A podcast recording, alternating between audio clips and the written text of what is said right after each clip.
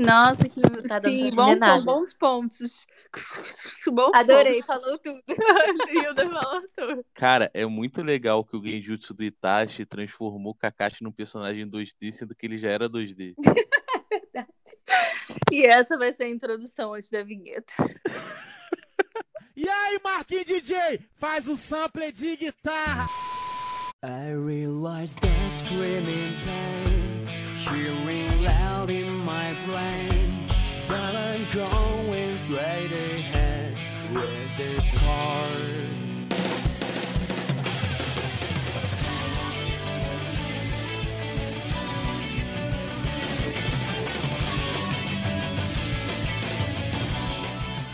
E aí, gente, sejam bem-vindos para o quinto episódio do Vendo Flashback. Eu sou a Mari, yo. Eu sou a Gabi, eu.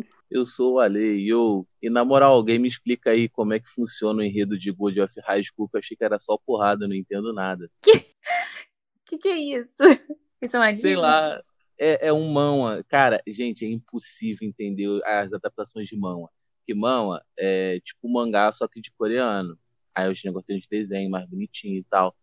Só que, gente, cara, é impossível entender a lógica que eles fazem. É um bagulho tão corrido que você não entende o que tá acontecendo. Ó, o anime, ele começa. Isso é um torneio de lutinha de escola, tá ligado? O pessoal vai sair só no soco entre as escolas, na moral, o pessoal pratica a luta. Beleza. O anime acaba com o cara. O cara, ele é uma reencarnação do Sulkong, enfrentando um cara que é reencarnação de uma raposa de nove caudas pra poder salvar o mundo e que não sei o que, que não sei o que lá. Aí, pô, a gente fica meio perdido, né? Eu não entendi nada. Entendi. Muito bem, Alexandre.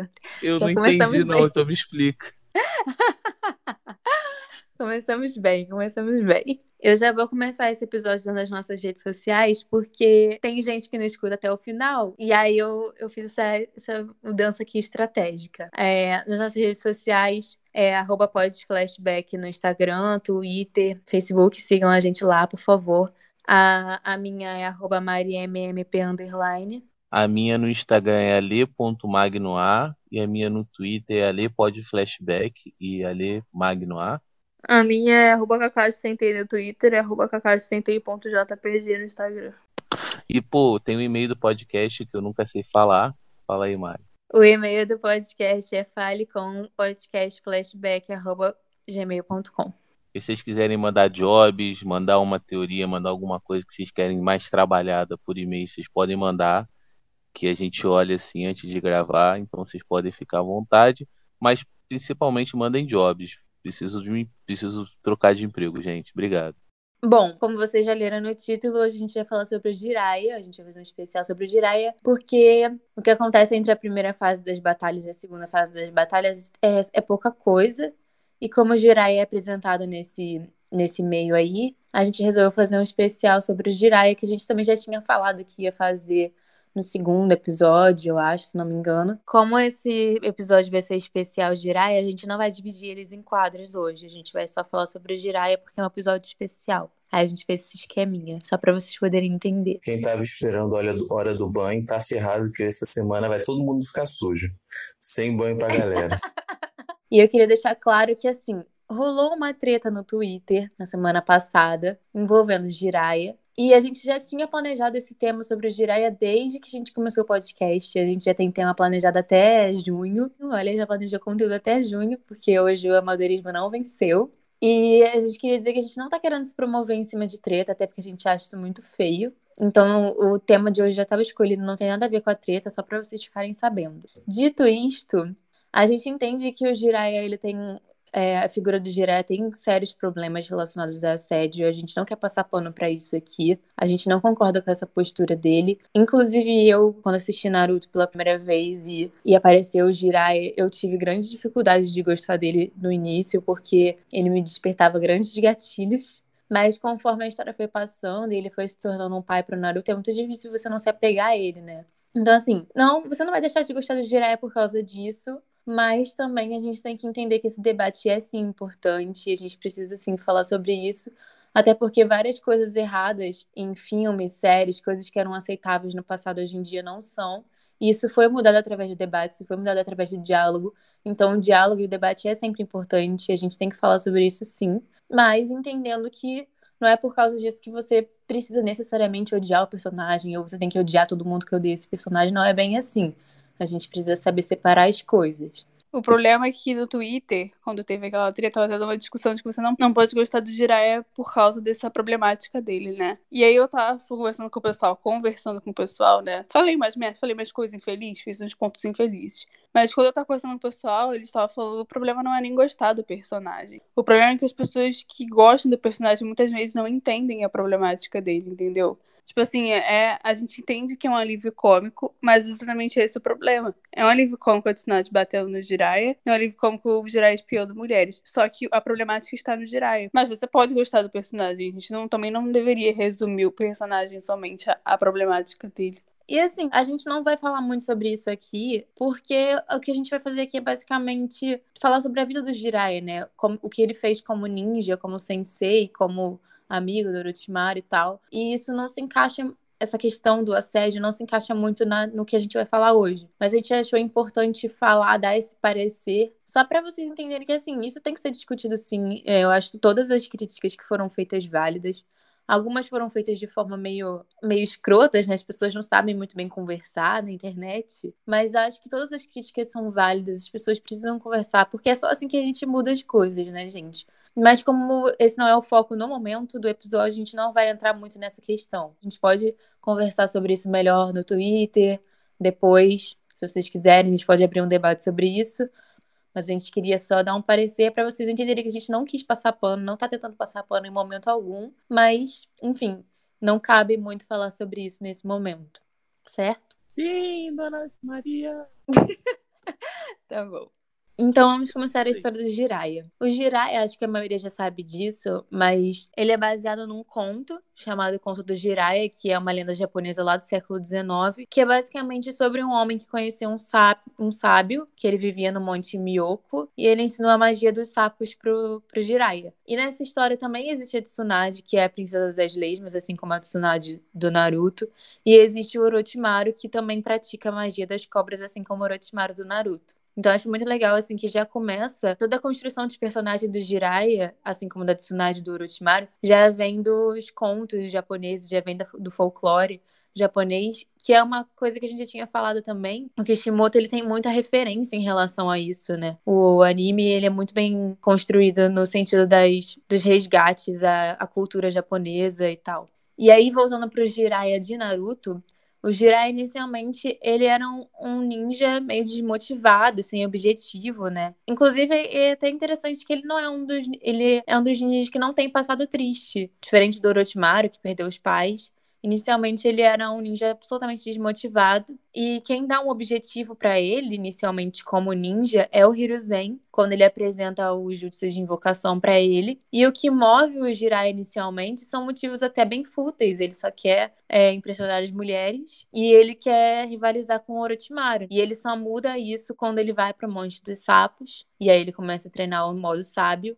E aí depois disso ele recebe a profecia. Cara, e tipo, esse começo do, do conto do Jiraiya, é, vale a pena citar duas, duas paradas. É, a primeira é o feeling que tinha do, do time, provavelmente devia ser o time 7, eu não sei o número, mas é sempre a mesma coisa. O Kishimoto ele não tem muita criatividade para criar dinâmicas de equipe. Ele fala: ah, já que são os antecessores, vamos só repetir mesmo. A menina gosta do, do emo e o imperativo gosta, tudo um triângulo amoroso sempre. Mas saindo dessa parte, a outra parte que eu gostaria de citar é que, tipo, o Hiruzen, ele dando esse meio que motivo pro Jirai, que o Jirai só precisava. Ele, ele sabia que o Jirai, o Jirai era um bom, tipo assim, uma boa pessoa, um bom ninja, ele tinha potencial, mas precisava do motivo. E esse jutsu de invocação que ele ensina pro Jiraiya é o mesmo jutsu que o primeiro jutsu que o Jiraiya ensina pro Naruto. Sim, é verdade. Vale a pena essa parada desse, dele, desse passe do bastão. Depois disso, ele vai pro Monte dos Sábios, né? E o, o sábio, aquele grande sábio, que é o mais sábio de todos e o mais velho de todos, apresenta a profecia pro Jiraiya que ele diz que o Jiraiya viraria um grande ninja, viajaria pelo mundo escrevendo e teria um discípulo que traria muitas mudanças para o mundo. Essas mudanças poderiam ser uma grande estabilidade e uma grande destruição para o mundo. Depois disso, ele começa a viajar ao mundo para tomar a decisão certa. E eu acho muito interessante nisso que o que acontece com Jiraiya basicamente é um retrato do que acontece na vida mesmo, em situações de guerra em que ele vai conhecendo várias pessoas que têm opiniões diferentes sobre a guerra, visões diferentes sobre a guerra, e ele busca em cada uma dessas pessoas quem seria o revolucionário que ele deveria guiar. Então ele encontra pessoas que acham que a guerra seria vencida através da educação, o que eu acho incrível. Eles tocam nesse ponto, esse ponto da educação que é importantíssimo. Eles, o Kishimoto não deixa isso de lado. Ele encontra também um homem que acha que a guerra vai acabar através da oração, de você só ficar rezando.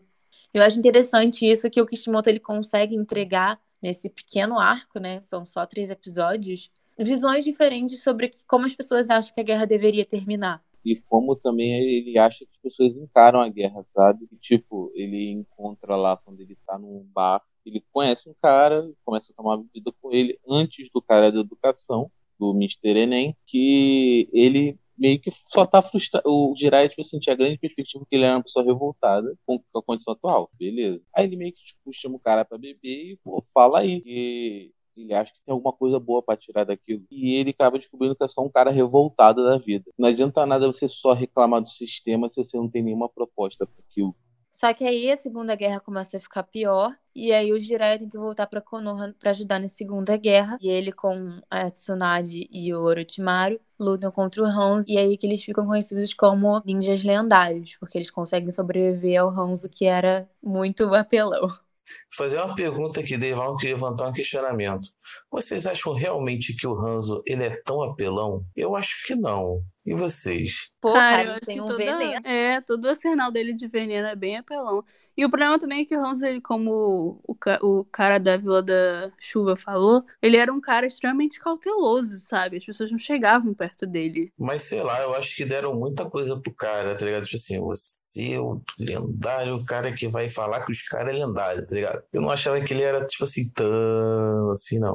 Não, mas eu acho que aquela, aquela cena ali foi uma divisão do Hanzo com os Sanins, né? Não, não lembro. Acho que. Porque tinha várias pessoas mortas ali. Várias pessoas divisão Sim. do Hanzo tinham morrido também. Não foi o Hanzo sozinho. Ele, o Orochimaru, o Tsunade e o Jiraiya, eles mataram várias pessoas. Hum, eu acho que eles ganharam mais essa parada de Sanis lendários por causa das invocações e do, da chamativa que eles faziam na, na guerra, tá ligado? Porque, pô, mano, todo mundo guerreando lá, várias funais, espadinha. Os caras invocam sapo, cobra gigante, lesma. Eu acho que também é uma, uma arrogância aí do Hanzo, né? Porque o que ele fez foi basicamente: ah, vocês conseguiram matar várias pessoas do meu esquadrão e vocês quase chegaram perto de me matar, então vou considerar vocês como lendários.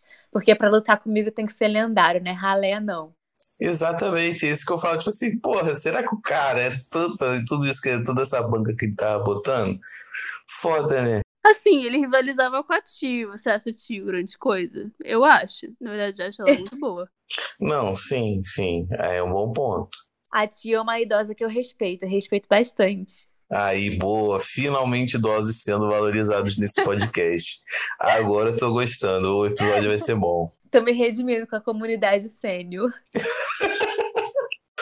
Daqui a pouco você vai estar falando bem do, do conselho lá dos Kag. Não, isso aí não. Dos Kages? Você tá falando dos conselheiros de Konoha? Não, do Hokage, dos Hokage, dos de Konoha. Jamais, esses daí jamais. Esses aí são os únicos personagens que têm meu ódio. E é nessa hora que eles encontram Yahiko, Kono e Nagato, que pelas minhas contas, pode ser que eu esteja errada, já que eu sou de humanas, mas pelas minhas contas eles tinham por volta de oito anos aí. E o Jiraiya resolve continuar em Amegakuri para poder cuidar deles. Só que inicialmente Jiraiya não tinha plano de treinar eles, né? Ele só queria ficar lá para cuidar das criancinhas órfãs. Só que quando ele vê que o Nagato tem o Rinnegan, ele resolve treinar eles para eles poderem se proteger e proteger o Rinnegan também. Isso é uma parada que eu já vi muita gente falando, que é se o Jiraiya foi responsável em deixar as crianças e voltar, já que o Nagato tinha o Rinnegan. Mas eu acredito que na época ninguém sabia muito bem o que era o Rinnegan, ninguém tinha visto um Rinnegan, era meio que uma lenda, né? Então, eu acho que o Jiraiya não tinha noção do quão poderoso era o Rinnegan, senão eu acho que ele nem teria deixado eles sozinhos. Cara, eu acho que o Jiraiya, de certa forma, eu, eu gosto de asso- associar algumas decisões do Jiraiya e da Tsunade a apostas mesmo, sabe? Porque ele tava muito certo de que o Nagato ia trazer a paz ao mundo.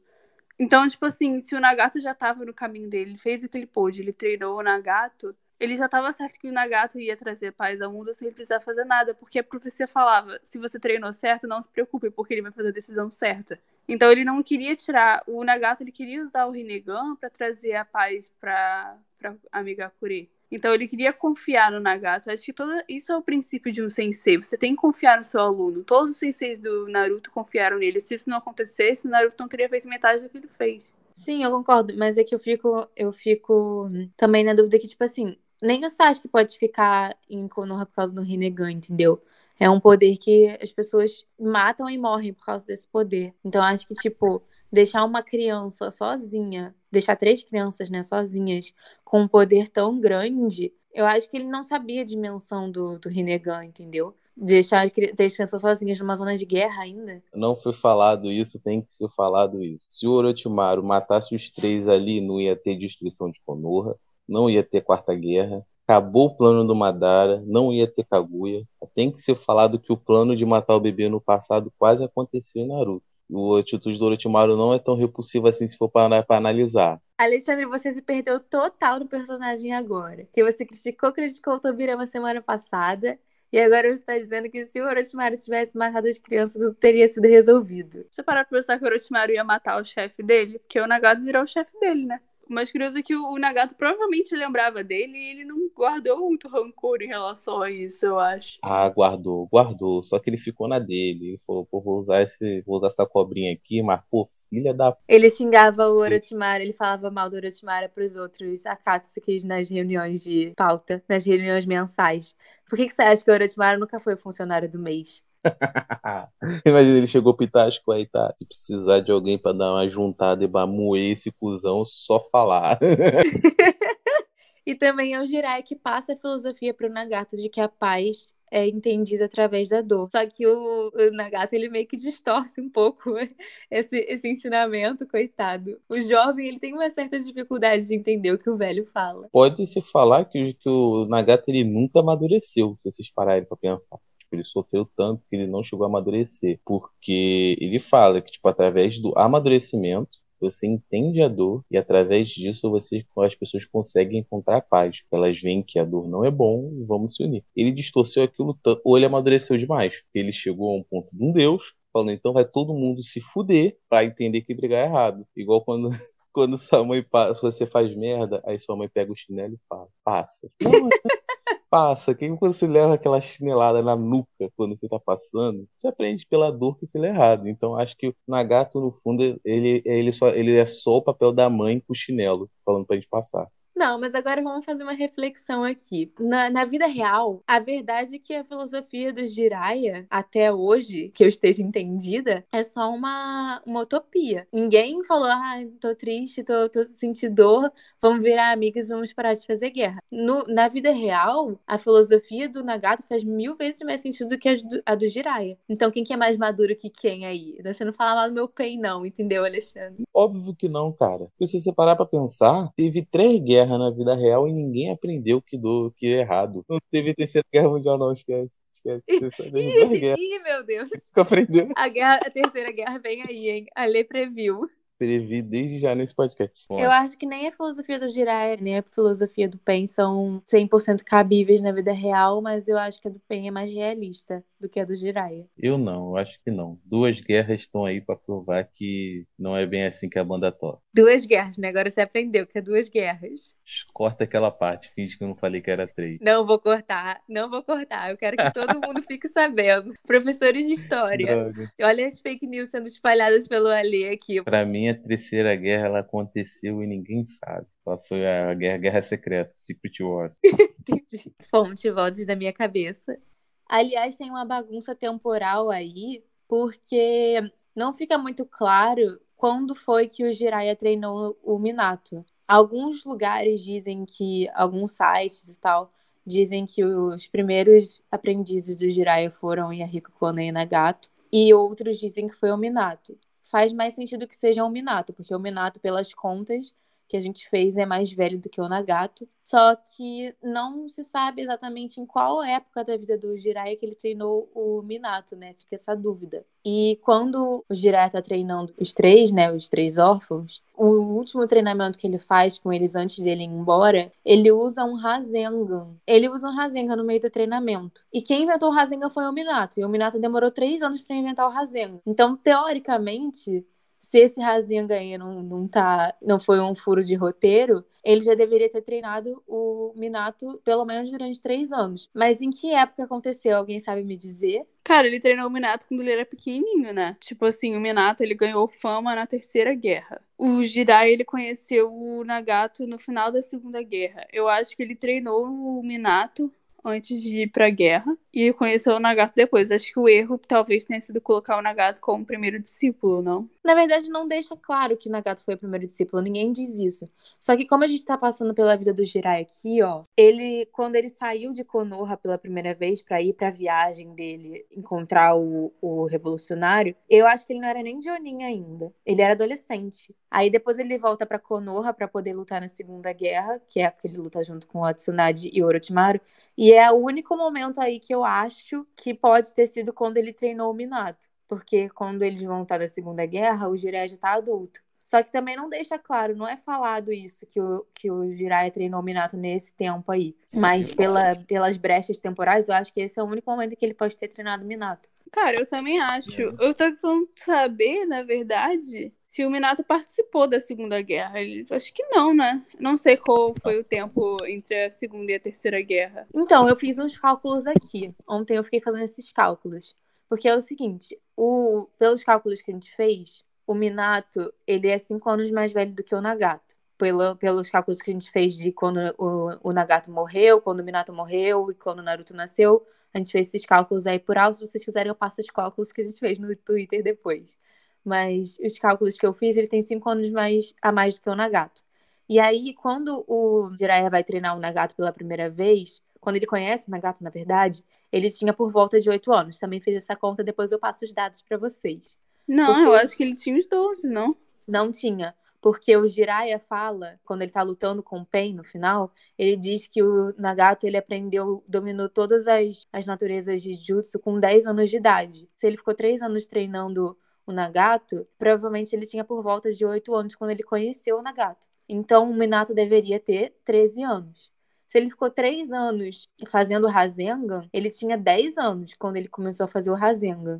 E aí eu não sei, tipo, no, no caso Naruto, crianças com 10 anos já vão pra guerra, né? No caso, então, o Minato começou a criar o Rasengan no mínimo com. No máximo. No mínimo com 10 anos. Eu acho que foi o Nolan que escreveu essa parte com o Kishimoto, que ó, tá confuso.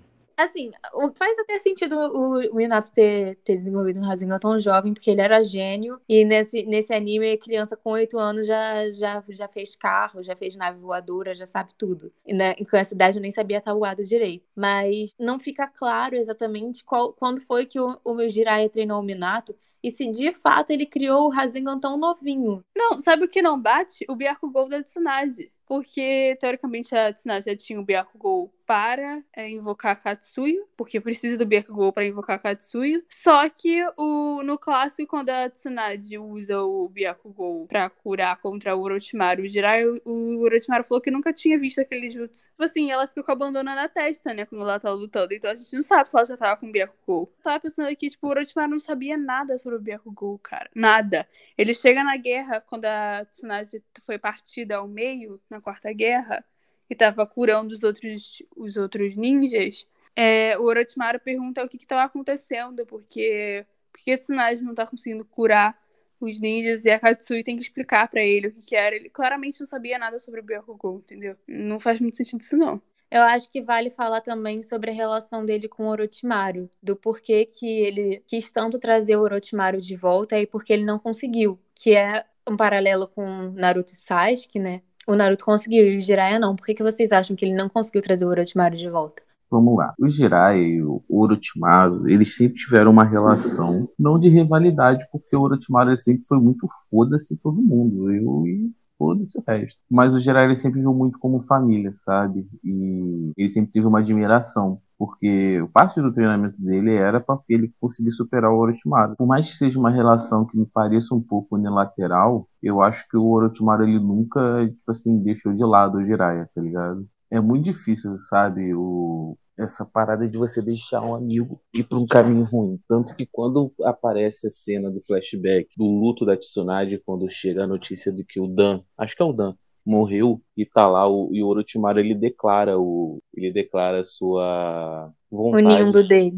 Exatamente. E a gente dá pra ver a preocupação do semblante do Jiraiya e ele meio que se decide aí, pô, eu vou salvar o meu amigo. Eu acho que ele, desde o começo ele sabia que o Orochimaru ele precisa de ajuda, mas ele não podia estar perto do Orochimaru por causa do, da sua jornada. E eu acho que ele sempre viu desde pequeno que o Orochimaru precisava de ajuda. Só que não tinha que fazer, É, né? nessa cena do, da Tsunade que você falou, é até o Orochimaru que pega o colar do Dan e entrega pra Tsunade. O Orochimaru, ele é mostrado sempre como uma pessoa fria e egoísta, mas ele tinha um lado emocional também. Inclusive, eu queria falar do Sasuke.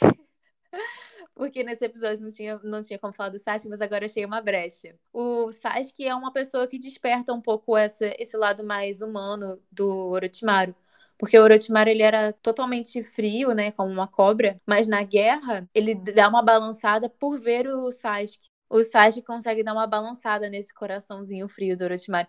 Através de atitudes é interessante isso, porque o Naruto, ele converte as pessoas pelas palavras, né, pelo discurso no jutsu, e o, o Sasuke não converte exatamente, mas o Sasuke inspira as pessoas pelas atitudes, é o que ele faz com o Orochimaru. Eu, ah, na guerra, a Tsunade vira pro Orochimaru e fala: se o Orochimaru tivesse resolvido ajudar Konoha antes, o Jiraiya não tinha morrido. Queria saber o que, que vocês acham sobre essa opinião da, da Tsunade, por que, vocês acham que ela pensava assim, pra além de saber sobre as informações do Pain, né, que ele já fez parte da Akatsuki. Cara, o Jiraiya ele não não tava só atrás do Orochimaru, ele tava atrás do discípulo dele. Quando o Nagato morre, ele pensa, poxa, eu vou ter que, eu não vou poder parar aqui, não vou poder seguir minha vida. Eu vou ter que voltar e ir atrás do meu discípulo. O rolê do Orochimaru era uma parte, era uma sub-side quest que ele tinha que ele levava, mas não era o motivo principal dele estar fora. O Jiraiya, ele nunca teve tempo para os seus amigos e parte disso ele se culpa, ele se culpa pelo Orochimaru porque quando ele não estava na vila treinando, ele estava no sapo treinando. Então ele não tinha tempo para as relações dele, porque ele sabe que o Orochimaru desde novo, e sempre os olhares que tem nos flashbacks do Jiraiya por Orochimaru não é um olhar de admiração, mas sim de preocupação, por entender que ele precisa de alguma ajuda, porque ele perdeu os pais, ele está traumatizado com essa questão de morte, e ele começa a correr atrás. Tanto que quando ele vê a Tsunade de luto e o Orochimaru se afundando na, na ideia dele, ele se vê arrependido porque ele tem uma missão que é maior das pessoas, que é maior do que as pessoas que ele ama e tem como família. Eu acho que cada um dos Sanins encara a guerra de uma forma diferente, né? A Tsunade, ela, ela se perde, ela começa a apostar, desiste de tudo por um tempo. O Jiraiya se motiva ainda mais a encontrar o Salvador. E o Orochimaru vira totalmente autocentrado. Ele só pensa em, nele. Ele pensa que o mundo não tem mais salvação. E se o mundo não tem mais salvação, então ele só pensa nele. Cada um reage de uma forma à guerra.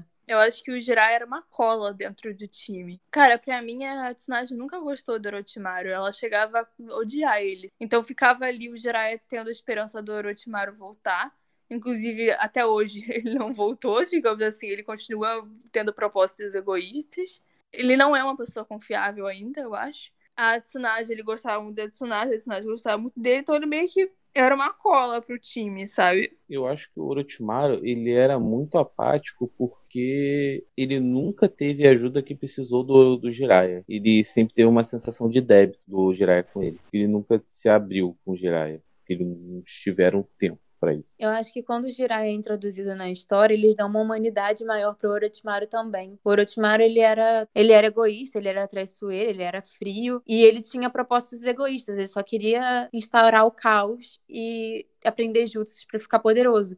E quando o Jiraiya é apresentado na história, a gente entende também mais o Orochimaru. É aquela coisa do Yin Yang o tempo todo em Naruto. O Naruto faz a gente entender o Sasuke, o Sasuke faz a gente entender o Naruto, a Ino faz a gente entender a Sakura, a Sakura faz a gente entender a Ino, e eu, o Orochimaru faz a gente entender melhor o Jiraiya, e o Jiraiya também faz a gente entender melhor o Orochimaru. A gente entende toda, todo o trauma que ele teve em perder os pais, todo o trauma dele em crescer em um, um mundo de guerras, e se fechar cada vez mais para si mesmo por conta disso. Ele passa de ser simplesmente um vilão que mais tem propostas autocentradas para passar a ser um personagem completo, um personagem que tem motivações e tem traumas e tem tristezas. Mas eu acho que a relação do Jiraiya e do Orochimaru sempre foi uma amizade unilateral. Acho que como vocês já falaram aí, foi o, o Orochimaru sempre foi muito apático ao Jiraiya, entendeu? Cara, então, eles tinham aquele companheirismo de guerra, porque eles sempre lutavam juntos, se entendiam, mas o Orochimaru era o Orochimaru, frio. Mas é aí que tá. O Orochimaru, ele era frio, mas ele tinha uns momentos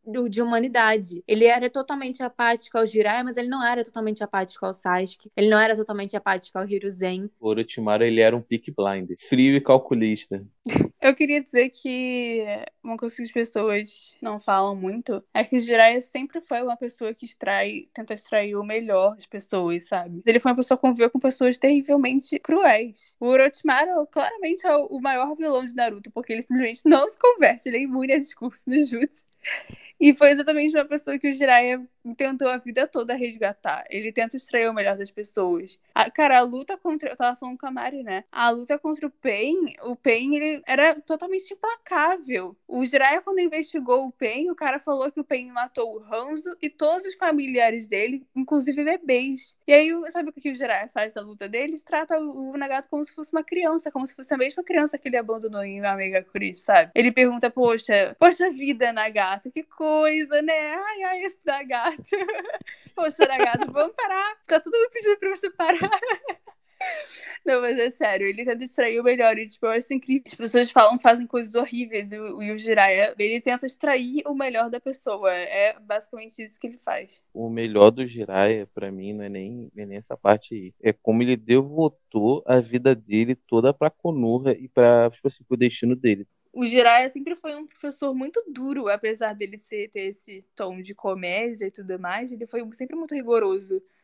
O jeito que ele, que ele resolveu ensinar de vez Naruto Jutsu de invocação foi jogar o menino do penhasco, entendeu? É tipo assim, ou você aprende ou você morre. É muito engraçado, é um contraste com a personalidade dele. Eu acho que essa cena do penhasco, ela não mostra só que ele era um professor duro, mas mostra que ele tinha plena confiança no Naruto. Ele tinha certeza que o Naruto iria conseguir. Não, ele teria jogado o garoto do penhasco, né? Obviamente. Ele tinha certeza, ele tinha plena confiança no Naruto. Ele sempre teve. E olha que ali, ele tinha acabado de conhecer o Naruto, né? Ele não, não conhecia o Naruto tão profundamente quanto as pessoas que conviviam com ele. Mas ele sempre teve muita certeza que o Naruto conseguiria. Não, e aquele também o treino do Rasengan, o Naruto faz o que todo aluno quer fazer, né? Que é facilitação, que é macete. Aí ele fica perturbando o Jiraiya, falando, pô, explica de novo como é que faz isso, como é que faz isso, não sei o quê. O que, que o Jiraiya fala pra ele? Pau no seu cu. Naruto. Proteção é importante, mas algumas coisas tem que aprender a fazer sozinho. E, tipo assim, eu acho que ele levou isso na vida dele toda, sabe? Eu queria perguntar uma coisa pro Alê, porque quando eu assisti, eu já era mais velha, já sabia, já sabia toda a história, né, praticamente. E eu queria saber do Alê se nessa, nesse, nesse momento em que o Jirai aparece na vila, eles dão vários indícios de que o Naruto é filho do Minato. Mas acho que, se eu, se eu me recordo bem, até então ninguém tinha dito explicitamente que o Naruto era filho do Minato. Eles começam a dar esses indícios quando o Jiraiya aparece na história. Quem assistiu na época, você que assistiu na época, você já sabia que o Naruto era filho do Minato? E, mano, tinha essa dúvida na primeira vez que a gente assistiu. Só que, cara, o clássico, ele repete várias vezes, tá ligado? Assisti várias vezes. Era um genjutsu que a gente sofria quando criança. A gente tinha que assistir o clássico várias vezes.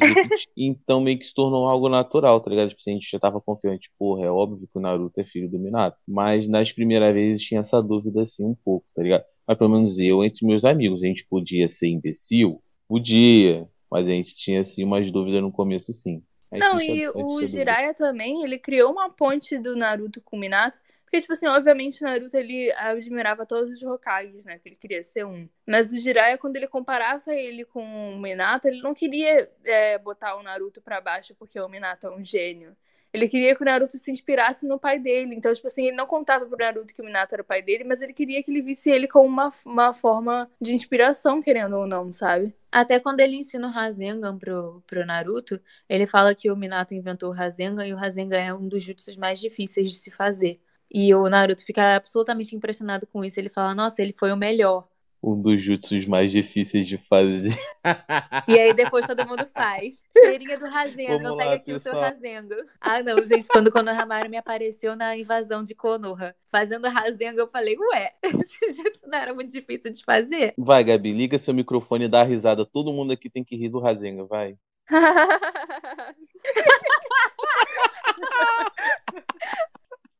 Tá bom, deixamos nossa risada. Você aí que tá ouvindo, deixe sua risada aqui. Deposite sua risada e pegue um Rasenga de brinde.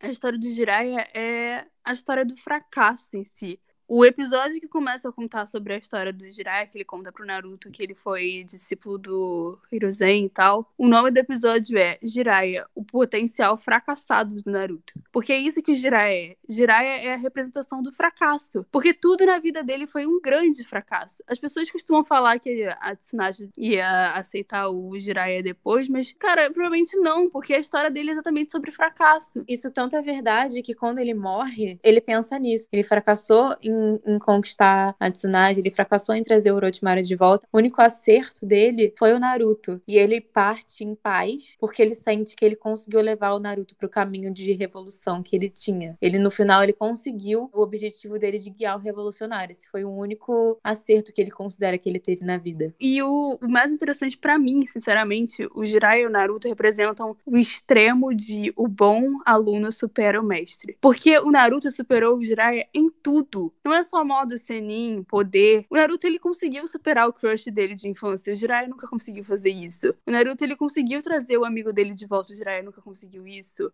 O Naruto conseguiu salvar o mestre dele. O Jiraiya não conseguiu fazer isso. Tudo que o Jiraiya não conseguiu, o Naruto conseguiu. É por isso que ele é o potencial fracassado do Naruto, entendeu? E isso não faz dele menos, isso faz dele mais humano possível. O Jiraiya, como eu falei, ele é a representação do fracasso humano. O Naruto serve exatamente pra isso. Quando as pessoas falam que o Jiraiya não viu o Naruto virar Hokage, é sobre isso, entendeu? Porque o Naruto, ele não precisa ver o Naruto virar Hokage. Pra mim, ele já sabia que o Naruto ia virar Hokage. Ele, quando ele morreu, ele deixou todo o discurso dele final. É como se ele desse tudo nas mãos do Naruto. Ele fala, cara, eu tenho plena confiança de que o Naruto vai conseguir, entendeu? E outra coisa também que eu queria apontar é que, no final das contas, a profecia do Sapio pro Jiraiya, que ele guiaria o revolucionário, vale tanto pro Nagato quanto pro Naruto. Porque ele foi mestre dos dois, um guiou para destruição e outro guiou para paz. Eu acho que, na verdade, todos os discípulos dele, tirando os figurantes lá que eram da equipe do Minato, que a gente não sabe quem é, mas todos os discípulos dele tiveram, pegaram um pouco desse destino dele, porque o Minato deu a luz ao Naruto, então o Minato deu a luz ao revolucionário. O Nagato foi o revolucionário pro mal, né, que guiou o mundo pra guerra. A Conan também foi pro lado do Nagato, né, que guiou o mundo pra guerra. E o Yahiko, o objetivo dele era trazer a paz, ele era um pacifista, ele criou a Akatsuki para guiar o mundo para paz também. Todos os discípulos dele pegaram um pouco dessa profecia dele, mas o Naruto e o Nagato foram as duas faces da mesma moeda, né? Foram os dois revolucionários que guiaram um pro bem e o outro pro mal. Cara, o Nagato é revolucionário porque ele fez o Naruto questionar, entendeu? Se o Nagato não tivesse feito o que ele fez, Naruto nunca, consegui, nunca teria sido capaz de conhecer a dor do Sasuke, nunca teria feito os questionamentos que ele fez. Naruto vivia no mundinho dele ali de Konoha. Toda a história do Naruto é sobre sair desse mundo e ver outros horizontes, entendeu? Que também é a história do Jiraiya, porque ele fala, né? O sapo no meio do oceano, eles veem outros horizontes. Então, o Nagato, eles, eles se chamam de irmãos, porque o Jiraiya foi meio que um pai dos dois, e porque eles, os dois são discípulos do Jiraiya, de uma forma que eles foram levando o nindo dele, né? E por eles serem irmãos, o Nagato também é revolucionário exatamente por isso, porque um irmão ensina o outro. O Nagato ensinou o Naruto. Lógico que não foi a melhor forma de ensinar, né? Mas o Naruto mesmo fala isso, que ele aprendeu muito com o Nagato. Ele fala isso pro Obito, ele fala isso pra todo mundo que ele conhece depois. Aliás, a morte do Jiraiya, o próprio Kishimoto fala isso, se eu não me engano, em uma entrevista, que a morte do Jiraiya era necessária para o Naruto entender o Sasuke. Porque antes disso, ele queria trazer o Sasuke de volta, mas ele não entendia a dor dele porque ele fazia o que ele fazia. E ele só começou a entender o Sasuke a partir da morte do Jiraiya, que ele compreendeu o que, que era realmente perder uma pessoa próxima. Porque o Naruto tinha perdido os pais, mas ele era um neném, ele não tinha conhecido os, pais de fato. O primeiro laço muito importante que ele perdeu na vida foi o Jiraiya. E a partir daí ele começa a entender profundamente o Sasuke. E ele continua querendo trazer o Sasuke de volta, mas agora entendendo a dor dele. Que é a filosofia tanto do Pen quanto do Jiraiya. Eles se entenderam pela dor. Então, no final, a filosofia de entendimento pela dor também se aplicou ali. É, o problema do Nagato é que ele queria forçar essa dor, né? Esse que era o problema dele. É, ele distorceu completamente o que o Jiraiya quis dizer. Foi o que eu falei. Eu acho que a filosofia do, do Nagato, apesar de totalmente errada, é bem realista se você pensar na realidade em que a gente vive. A gente só tá falando bem do Jiraiya aqui, mas eu tenho uma crítica a fazer a ele. Porque as pessoas falam que o Hiruzen não cuidou do Naruto, deixou o Naruto passar fome, não cuidou dele e tal. Mas, gente, quem tinha parte dessa responsabilidade também era o Jiraiya. O Jiraiya era padrinho do Naruto e ele ficou 13 anos sem ver o menino, sabe? E ele não foi escolhido como padrinho do Naruto à toa. Ele tinha até a chave do selo da Kyuubi. Então, assim, ainda que ele estivesse fazendo uma coisa importante, ele tava vigiando o Orochimaru também pra vila, né? Defende, Alexandre, defende o Jiraiya aí, vai. Eu vou defender. Sabe por que ele não fez isso? Ah, Por causa da profecia que pra ele ainda, ainda tinha que ser cumprida. Ele largou a vida dele toda pro, pra profecia, tá ligado? Ele largou a menina que ele amava, ele largou a vila que ele amava, e ele tentava fazer um corre em ver o negócio da profecia, ver o negócio do Orochimaru pra vila, pra poder também tentar um dia recuperar o Orochimaru, e também vigiar Katsuki. Então, gente, tinha coisa pra caralho pra fazer que era muito maior do que ele. Vocês acham mesmo que ele não se sente culpado pela morte do Minato? Que ele não se sente culpado por ele não, por ele não estar protegendo a vila quando ele precisava proteger? Dá pra traçar um paralelo perfeitamente com o Sasuke em Boruto. Porque, pra mim, os dois, eles fazem isso, eles não voltam pra casa porque eles sentem que eles não merecem ter um lar. Uma pessoa que passou por perda a vida toda, não fracassou a vida toda, não conseguiu evitar a morte de pessoas queridas, ela acha que ela não merece ter laços.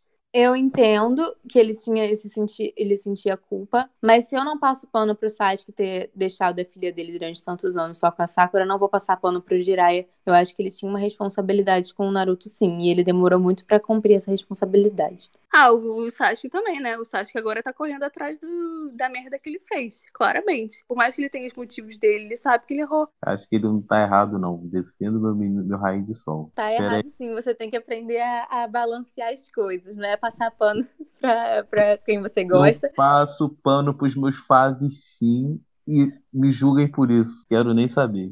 Não, tipo, toda a questão do Jiraiya em relação a esse abandono, entre aspas, de Naruto, eu entendo tudo isso. Também entendi que ele não, não foi atrás de Naruto pela culpa e tal. Acho que ele ter deixado 13 anos o Naruto. Eu acho que, tipo assim, é desproporcional a crítica que as pessoas fazem em relação ao Hiruzen, que era Hokage. Tinha um- um- uma vila inteira pra comandar, vários outros órfãos pra cuidar. E as pessoas querem cobrar isso do Hiruzen. E ninguém quer cobrar do Jiraiya, que tinha uma responsabilidade em relação ao Naruto maior do que o Hiruzen, porque ele era padrinho dele. Se o Hiruzen ele tinha uma vila pra cuidar, o Jiraiya ele tinha o mundo pra cuidar, filha. Ele tinha que cuidar do futuro, Ah, não, Alexandre. do passado. Gente, no mundo de Naruto, cuidar é você fazer a criança aprender a se virar por conta própria. Porque eles vivem num mundo em que as pessoas morrem num piscar de olhos, entendeu? Então você cuidar pra eles é você ensinar a pessoa a se defender. Até ela criar outros laços também pode ser um pouco de cuidar. Então, assim, o Jiraiya, ele só não cuidou do Naruto no sentido de, de fazer ele se sentir é, querido e especial, como o Hiruzen fez. O Hiruzen tentava fazer o Naruto se sentir querido. Sim, eu concordo. Eu acho que ele errou em relação ao tempo que ele demorou pra encontrar o Naruto. Gente, três anos é muita coisa. Ele perdeu a infância inteira do Naruto. Então, assim, eu não passo pano pra isso de jeito algum. Não, ele não acho que ele fez isso de forma egoísta. Aí que tá. Ele não, não foi como se ele só quisesse abandonar o Naruto. Ele tinha outras coisas pra fazer. Mas eu acho que ele tinha que ter. Ele cresceu sem conhecer nada sobre a- o passado dele. E não era obrigação do Hiruzen falar sobre isso também, entende? Acho que é desproporcional a crítica que eles fazem em relação ao Hiruzen e em comparação com o Jiraiya, que tinha, pra mim, mais responsabilidade com o Naruto do que o Hiruzen tinha. Ah, com certeza. Mas aqui o negócio é atacar idoso, né, Maria? É, me perdi no personagem, galera. A minha função é atacar Não, idoso. mas aí você, você deu uma preferência aí, né? O Hiruzen é mais idoso que o Jirai, então... Eu queria apontar mais uma inconsistência aí. E aí agora eu vou mexer no vespeiro, tá? Já, já tô me despedindo aqui. Se eu morrer, vocês já sabem o que aconteceu. Que hum, o Itachi, depois que ele massacra o clã e vai embora pra Akatsuki, ele teoricamente estava vigiando a Akatsuki para a Folha, né? Só que. Cadê essas informações? Cadê as informações da Akatsuki pra Folha? Porque quando a Akatsuki começa a perseguir o Naruto, eles não sabem nada sobre a Akatsuki, basicamente. Especula-se que ele tava passando essas informações pro Jiraiya, mas e cadê? Cadê que o Jiraiya também não sabia de nada? Gente, pelo amor de Deus, o Itachi matava outros Jinchurikis e não chegava informação nenhuma em Konoha. O Jiraiya se matando pra conseguir uma informação em Konoha e o Itachi. Ai, que gente! Tava todas as pessoas batendo meu clã aqui, agora eu batei com outros Jinchurikis e as informações não chegam. Cadê? Itachi tá matando Jinchuriki, Itachi tá matando criança. Não, gente, não, mas eu tô só investigando. Gente, é por Konoha, eu juro! É por Konoha! Mas não vai chegar nenhuma informação, não vou ajudar em nada. Itachi tá esfaqueando a mamãe. Itachi, Itachi tá matando uma família aqui, Itachi tá matando criança. Ah, não, não, mas é que eu tô, eu tô investigando, gente, eu tô investigando. Não, mas agora falando sério. O Jiraiya, quando ele vai conversar com o Naruto, depois do, Vale do Fim, que o Naruto fala que ele quer trazer o, o Sasuke de volta, o Jiraiya diz que a Katsuki não vai atrás do Naruto em até três anos. Então, acho que talvez essa informação tenha sido o Itachi que passou pra ele. Mas ainda assim, né, tava, era, era uma informação muito nas entrelinhas, porque o resto ele teve que, que ir atrás sozinho. O Itachi não fez o trabalho dele de passar a informação corretamente. Cara, eu penso que talvez. Eu não acho que ele passaria informação pro Jiraiya, tá ligado? Eu acho que o Itachi passaria informação pra pessoas que sabiam a verdade sobre ele, que são Danzo, Hiruzen e os conselheiros. Hiruzen, eu não não lembro assim dele saber alguma informação pra, pela Cassie todo essa, esse tempo que ele ficou vivo. Se ele mostrou que ele sabia alguma informação antes do, do Jiraiya chegar e contar, não, não pareceu. E o Dance, obviamente, se ele recebesse alguma informação, foda-se todo o resto, ele ia aprender a informação pra ele e fazer o que ele quisesse com essa informação. E os conselheiros são irrelevantes. Então, assim, a questão toda é se o Hiruzen recebeu alguma informação sobre a Katsuki, entendeu? Eu acho que essa teoria aí de que o Jiraiya sabia sobre a Katsuki por causa do, do Itachi é totalmente invalidada, porque o, Jiraiya sempre deixou claro que ele sabia porque ele investigava o Orochimaru. Assim, é um furinho de roteiro, né, querendo ou não, porque se ele entrou na Katsuki pra passar alguma informação, deveria ter deixado alguma informação, pelo menos, que foi vazada, pelo menos. Papel do Itachi na Akatsuki por Konoha. Resumindo, o Itachi só teve duas batalhas no, no Naruto em vida. Uma correndo do Jiraiya, que foi uma corrida, uma fuga. E a outra, ele foi bater no irmão mais novo, e morreu. Teve o Kabuto. e morreu de tuberculose. Teve então foram três. Não, mas do Kabuto já, ele foi renascido. Ele foi. Ah, você tá falando Falando assim. em é, vida. Ele falou em vida. Em vida. Gente, vamos falar aqui. A gente não vou falar mais do, do Itachi, não. Vou falar sobre o Jiraiya. Não quero falar mal do Itachi, não. Vou deixar quieto. Deixa guardado pra testamento nosso, qualquer coisa. Essa fala. Esse vai ser o hora de banho do, do episódio. Você bota lá no final. Esse foi o preview, foi só o gostinho da hora de banho de hoje. E agora, pra fechar o episódio de hoje, vamos falar de Jiraiya Best Friend, porque tem que ter uma lutinha, né, pra gente avaliar. Eu dou. Puta merda, que luta. Eu dou 9 de 10 pra essa luta, porque o Jiraiya morreu. Eu dou 10 de 10 porque o Jiraiya morreu como um herói. Grande homem. Alexandre falando do Jiraiya pra chorar tio. E, cara, ele, além de morrer como herói, ele, ele deu a vida pra cumprir a missão dele, que era ter informação. Então, além de, de, de ser uma luta que ele, que ele venceu moralmente, ele concluiu o que ele tinha que fazer. Então, 10 de 10. E ele ainda jogou um enigma ali no final, nas costas do sapo. Inclusive, eu queria fazer uma crítica aqui. Ele podia muito bem ter escrito nas costas do sapo, que é Precisamos do Shino do Gai em Konoha. Acabou. Ia acabar Naruto se puder ali, entendeu? Perdeu tempo escrevendo sobre os segredos de Pain. Pelo amor de Deus. Ele tinha que falar comigo de quem tá lendo.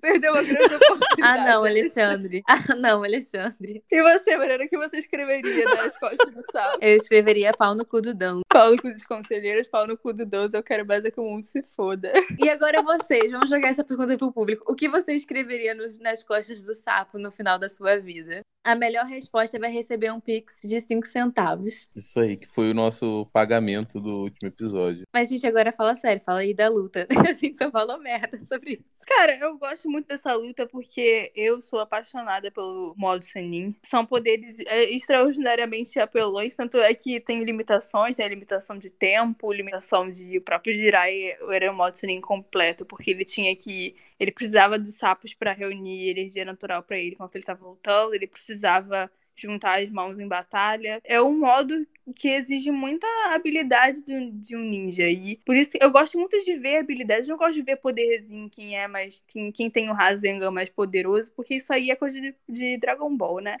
eu gosto de ver. Não, sério, eu gosto de ver estratégia, sabe? O jeito que o Jirai aproveitou todo aquele ambiente de Megakure, que é aquela, todas aquelas tubulações, toda a planta de Megakure é muito estreita, né? O jeito que ele aproveitou isso foi incrível. Eu acho que também tem uma outra parada sobre o modo Senin que não é aproveitada nem um pouco na história, porque ela é muito apelona que toda a parte no anime, agora, aparece alguém que absorve chakra. Se alguém absorver o chakra do modo Senin, a pessoa vira um sapo, porque não consegue controlar. E o Naruto nunca fez isso com nenhum Ototsuki. Ele não fez isso com ninguém que absorve chakra. Ele, ele realmente tem uma arma pra acabar com a pessoa que absorve chakra. E ele não usa. Por quê? Porque Kyuubi tem ciúme do, do jutsu. Eu tenho uma pergunta. Se os insetos do Shino absorvessem o, o chakra sábio do Naruto, os insetos virariam sapinhos com asas? Não, porque é uma, é uma energia da natureza e eles já são bichos, então como é que bicho ia virar bicho? Eu prefiro Tuti. acreditar que sim. Com licença, Luciana. Com licença, Luciana, mas eu prefiro acreditar que sim. O meu mundinho é esse, você não vem atrapalhar minhas fantasias. Refutada. Mas voltando pra luta do, do Jiraiya contra o Pain. Cara, essa luta, antes da luta começar, quando o Jiraiya invade o. Não vou falar em japonês, Vila da Chuva. É, cara, já tem a abertura. E a abertura já canta tudo o que vai acontecer. Gente, aqui no meu coração, quando eu era jovem, eu vi aquilo, que, que eu me debulhei em lágrimas.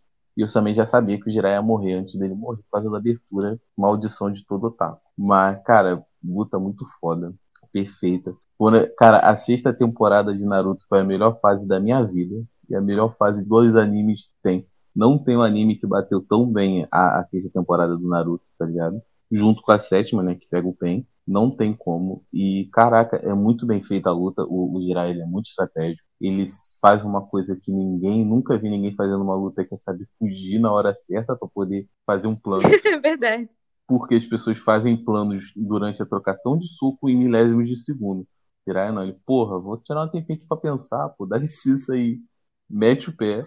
Mas esse, essa luta tem muito maus tratos aos animais. Eu tenho sempre que fazer essa denúncia. É, na verdade, essa, essa luta é rinha de animal, né? É rinha de animal. Porque o sapo fica todo ferrado lá com aqueles cachorros que se divide, morde o sapo todinho. E aí, no, no- na cena seguinte, o sapo já tá recuperado. Pra você ter noção, só os sapos que realmente são animais, porque aquilo ali é tudo bicho morto, que tem os bichinhos cravados e o olho de, de Rinnegan, porque são cadáveres. Engraçado que são cadáveres, mas o, quando o Jiraiya paralisa lá, mata os Pain, eles sangram. Fiquei tipo, ué.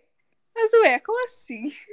Cadáver tem sangue, filha. Ué, ele meio que revive, entre aspas, o negócio com o chakra, tá ligado? Tudo tem limite, Gabi, na vida. Tudo tem limite no roteiro. Dá licença pro Kishimoto, licença poética. Tem que ter sangue no Não, mas falando sério, o estilo do Jiraiya, como o Eli falou, ele dá licença que eu vou dar um tempinho pra pensar. Interessante também que o Jiraiya lutando é muito como a gente também, né? Porque ele tá ali apavorado totalmente. Ele tá enfrentando um cara que matou o Hanzo sozinho. Ele tenta fazer piada o tempo todo pra ele mesmo se acalmar. E isso é muito o que eu faria, sabe? Tentar fazer umas piadas aqui pra poder fingir que eu não tô perto da minha morte certa. E o final da luta também, cara, o Jiraiya ele perde a garganta dele. O Pain esmaga a garganta dele. Ele não pode mais falar. E ele continua lutando. O Kishimoto tentou dar um grau de comicidade pra essa cena, porque para essa luta, porque essa luta é bem pesada, né? Só que ele dá um, um grau de comicidade no próprio Jiraiya, o jeitinho que o Jiraiya corre, engraçado. Aí, os sapinhos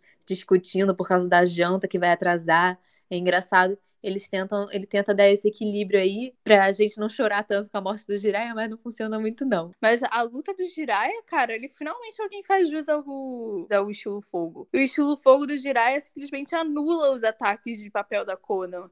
Mas Então, é que o Jiraiya, o Jiraiya ele mistura o estilo fogo dele também com aquele óleo de, de sapo que amplifica o estilo fogo. Tem também um Suiton que simplesmente decepa uma das invocações do Pei. Gente, essa luta é absolutamente Sim. linda. O Jiraiya chega a matar três caminhos. E, na verdade, ele- ele- o caminho animal ele mata duas vezes.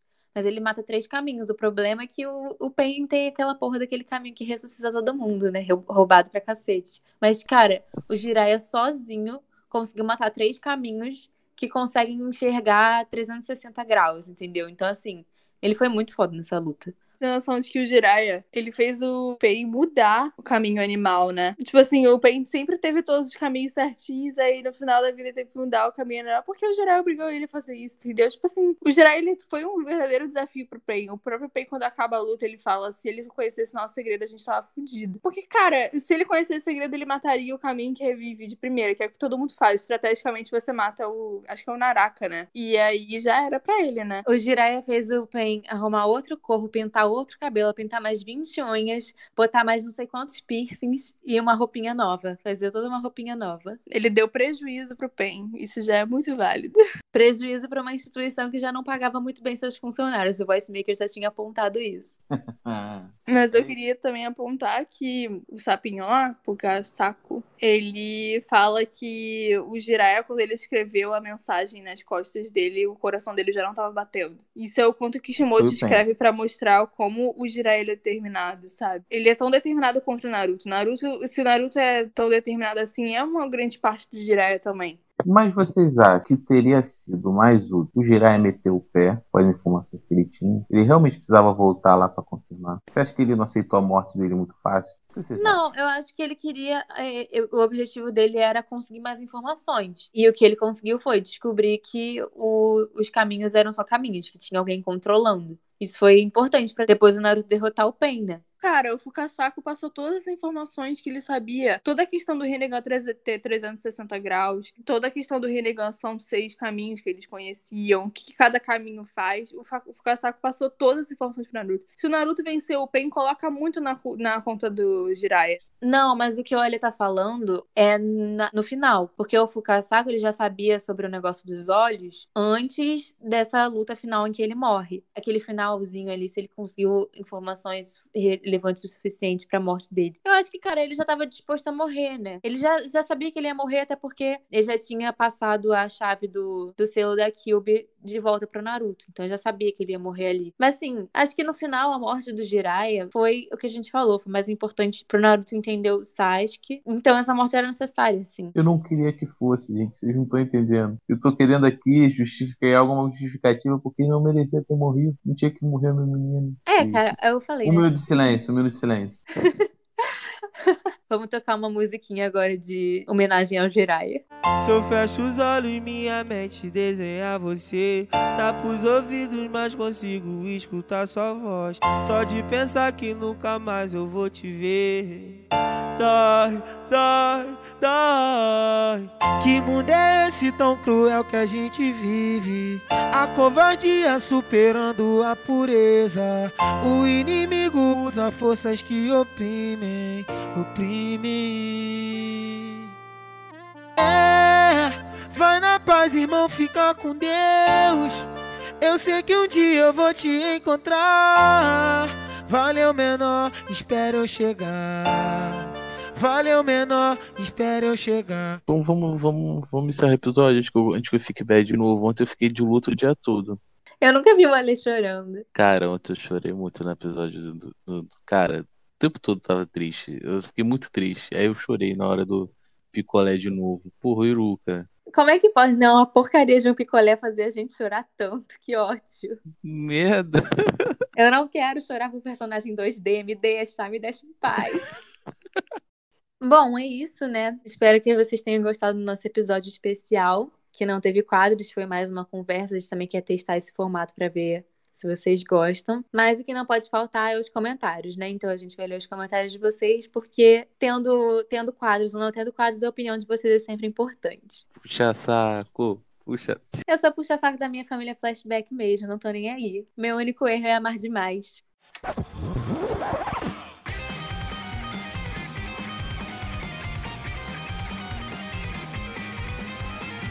Antes de ler os comentários, eu quero fazer a nossa defesa aqui do- dos nossos ataques ao Tobirama, porque fomos muito criticados por criticar o Tobirama, e eu quero dizer que eu não retiro nada do que eu disse.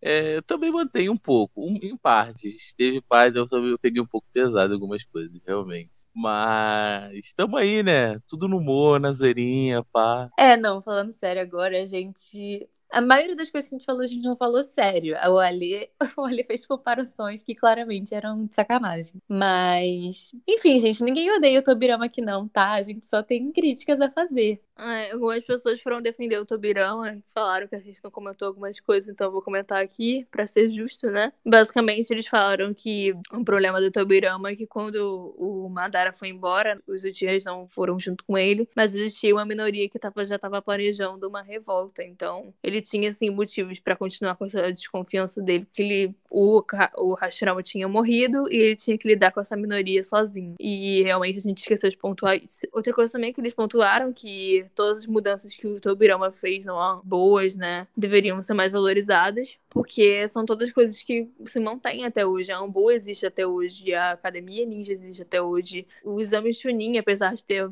mudado muito o método dele, é mais saudável e tal, mas ainda existe até hoje, porque, querendo ou não, por mais que tenha umas propostas assim que podem ser um pouco prejudiciais, eles são mal necessário. A questão é que foi adaptando, né? Mas quem fundou foi ele, de fato, foram essas estruturas que manteram a paz. Então, é realmente isso aí. Isso que é o Tobirama. Ele é. Ele foi um bom Hokage, sim. O problema é que a gente Não nem queria falar torcer. Tobirama assim, só que a gente se empolgou.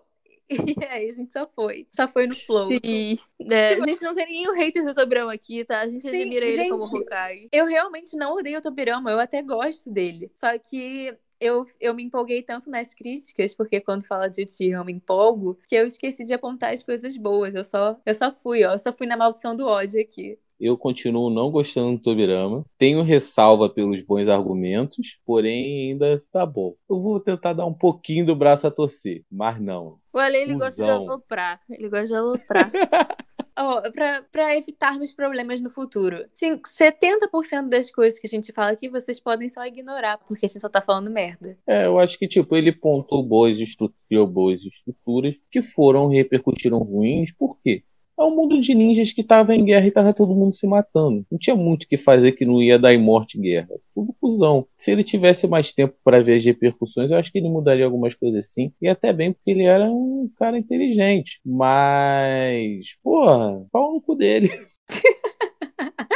Alexandre, tá, enfim, seguindo. tem alguém pra dar beijo hoje? Pra mandar beijo? Eu tenho, eu tenho. Eu tenho que mandar um abraço, um, be- um beijo, um abraço para amigo meu Eric. Se lembra quando eu falei lá no primeiro episódio que eu brigava de lutinha na escola de Naruto e tal? Então ele tá assistindo, começou a assistir os podcasts, ele reclamou que eu não que eu falei dele como se ele fosse o vilão, que fazia bullying porque eu parecia o Rock Lee. Ah, ele que, ele que fazia. Ele que Sim. criou toda a imagem do Rock Lee. Ele que criou toda a sequela na minha mente, mas relaxa, ele não é um vilão, ele é um amigo meu que gente se fala até hoje. Forte abraço, Eric, é nóis. A Chan, arroba Chan Senju, falou: Eu amei demais esse episódio, provavelmente meu favorito até agora. Amei a análise das lutas, as de Neji vs Hinata me arrepiei. Morro de orgulho da menina. Vocês defendendo Hiruzen, perfeito demais. Meus fabs são Hiruzen e Hashirama. Enfim, a participação da Iris foi tudo de bom. Pô, a Iris Sim, foi muito obrigada por ter participado de novo, Iris. Forte abraço, Iris. Tu foi brabo. A participação da Iris foi maravilhosa, gente. Ela combina muito com, com a nossa vibe. Inclusive, ela entregou uma pérola maravilhosa que é o Itachi toca o coração das pessoas com a espada. Essa parte jamais será esquecida. Highlight do episódio passado. A arroba Fantasy1 falou: Não fala de novo, não. Não fica falando assim do velho que vai dar problema.